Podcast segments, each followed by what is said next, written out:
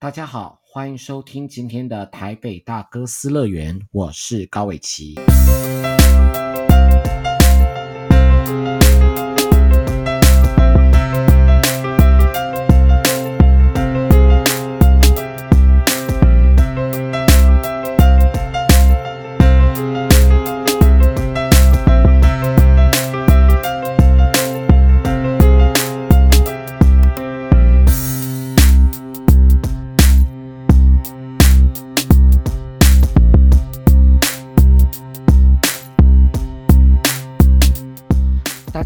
欢迎收听今天的台北大哥斯乐园。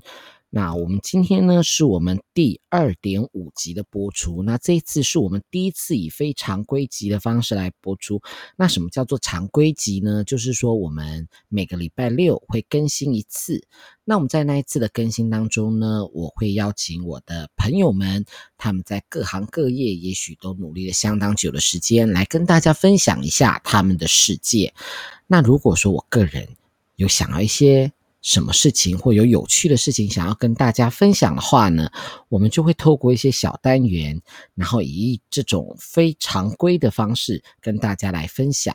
那这个更新呢，就不见得是礼拜几了。那有时候一个礼拜可能会有两集，那有的时候呢，一个礼拜可能就不会有。那我们这个状呃这个状况呢，就是我们。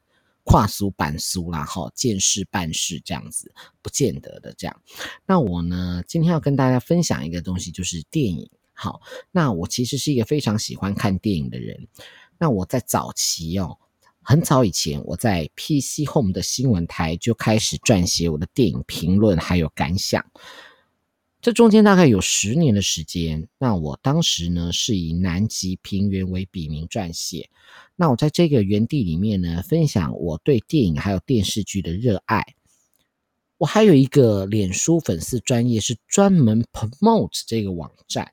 那这个脸书粉丝专业的名字叫做“乡民的正义鸡巴主管看电影”。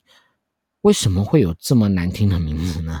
那是因为我过去呢曾经演过了一部电影，这部电影叫做《BBS 乡民的正义》。我在这部电影里面呢演一位报社主管，那我的经典台词就是复制贴上。就我身为一个报社主管，但是我要求我底下的记者们到 BBS 上面去抄新闻，就是运用剪下。贴上的方式来做新闻，这样子。那因为我在这部电影里面呢，我出现的次数不算少。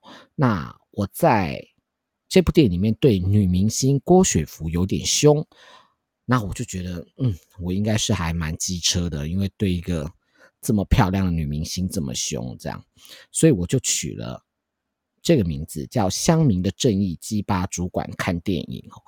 但是其实，请大家不要误会哦，我觉得我的文章一点都不机车，那基本上还蛮有爱的。那我觉得我自己在我的文章里面评论电影哦，基本上我不太喜欢写我讨厌的电影诶，因为有的时候要很刻薄的去指出这部电影哪里不好。我觉得有点辛苦，那我也不愿意花时间在这个上面，所以基本上我的电影的文字呢，都是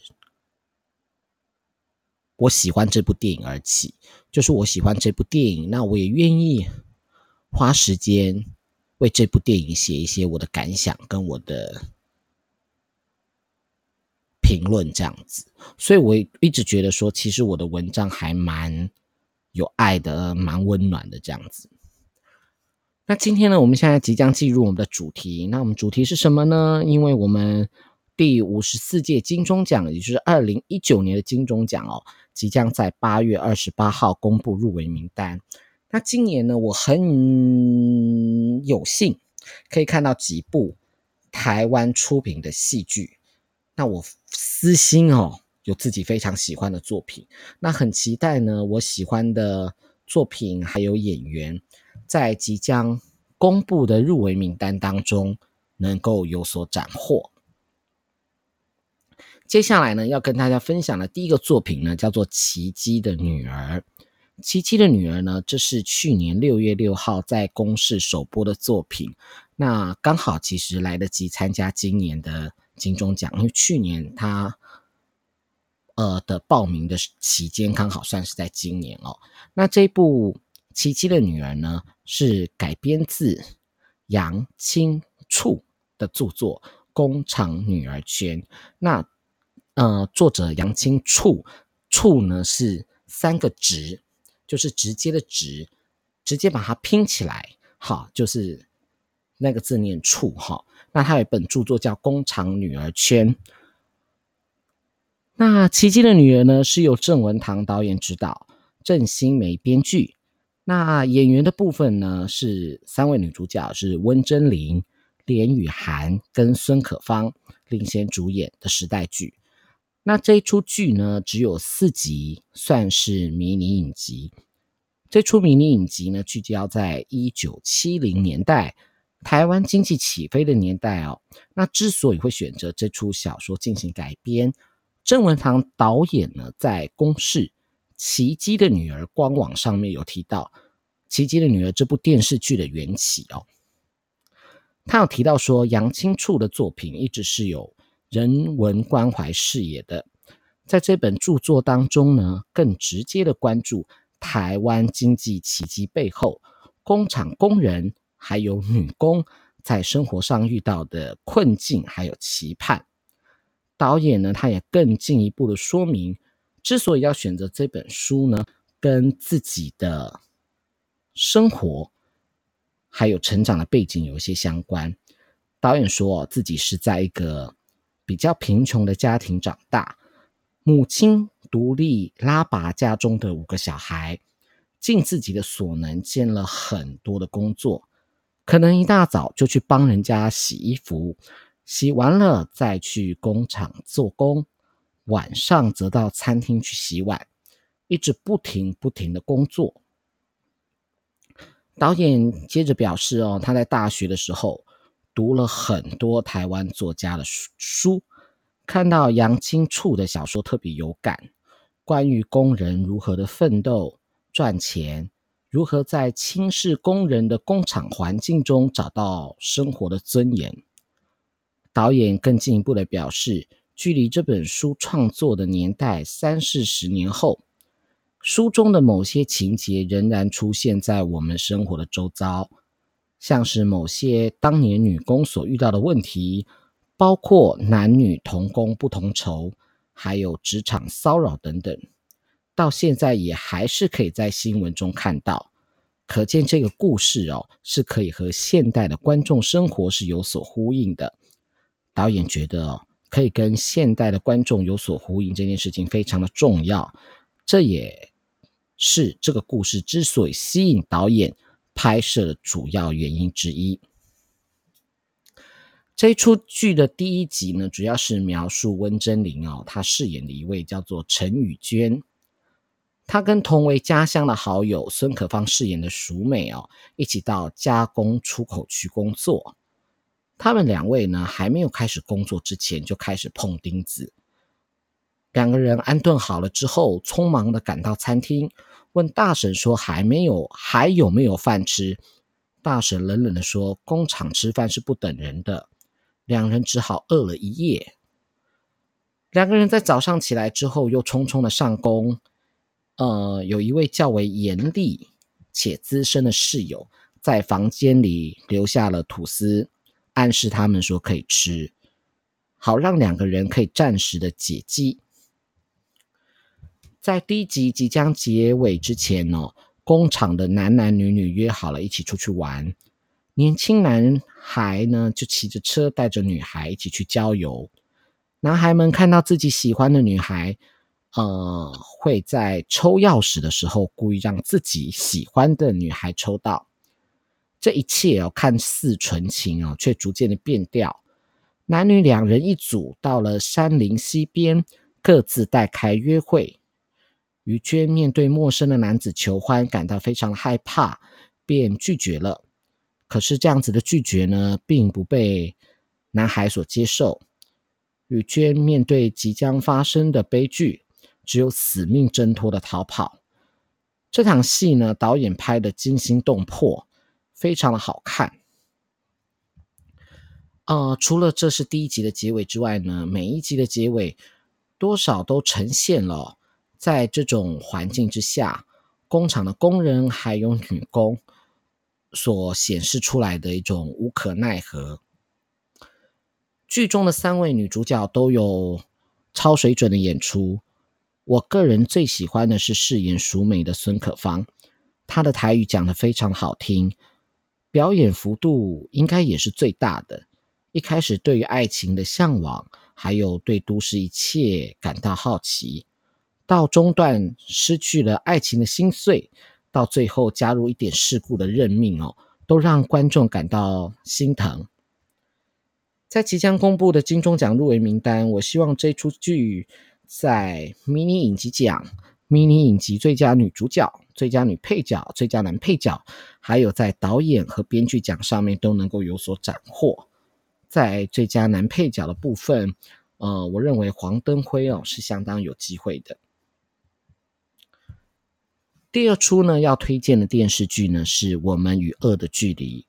如果说二零一九年最夯的台剧，我想我们与恶的距离应该是当之无愧。这出剧每集的收视率是逐步的攀升哦，呃，我想一定相当程度上受到观众的欢迎。到了最后一集的收视率达到三点四。我们与恶的距离是由林君阳导指导，吕石原编剧。演员的部分呢，有贾静雯、温升豪、吴康仁、周采诗、洪都拉斯、陈瑜、曾沛慈、林哲熹、林予晞、施明帅、简昶，还有谢琼轩。全剧呢是以二零一零年代台湾多起的社会事件作为题材，描述了一起随机杀人案件发生之后。加害者还有加害者的家人、被害人家属、辩护律师、精神疾病患者等各方人物的心境和纠葛，是台湾第一部以随机杀人为主题的电视剧。当中还涉及了新闻媒体的困境，还有思觉失调症等等的议题。我觉得这出剧哦，在选角上是相当成功的，演出的水准相当的平均。呃，其中贾静雯呢是女主角，那她饰演了一位电视台的新闻部的主管哦。那其实贾静雯睽违十五年，呃，在这十五年当中都没有演过台湾的戏剧，还或者是连续剧。那这次她的演技确实让人惊艳。我认为有水准以上的演出，那我也必须承认哦，过去其实我并没有认真在关注他的演技，因为很多时间他在媒体上面大量的曝光都是与他的婚姻有关。那我觉得这些新闻呢，多少掩盖了对于他在表演上面的光芒。那我认为这次在金钟奖。她入围戏剧节目最佳女主角应该是没有问题。那至于会不会拿奖呢？目前我当然还不敢说啊，因为每个人看戏的标准呢不太一样哈。那我是希望说她能够有所斩获这样子。那以上呢是今天推荐的两出台剧。那虽然说在电视上最近这两出不会播，但是在一些串流媒体上面。好，我说的是合法的串流媒体上面，大家还是可以找到这两出剧来看哈。那《奇迹的女儿》呢，大家可以在 Line TV 上面可以找得到。那公式加的部分呢，就就不太一定了，因为公式加的话，它有的时候可能会突然出现，但有的时候可能就不会有这样。那在我们与恶的距离的部分呢，呃，也可以在公式加上面付费收看，那或者是可以透过 Catch Play 啊、来进行收看也是可以的。那以上呢是我今天所推荐的两出台剧，那也欢迎大家有机会可以去看一下。那我们下次见喽。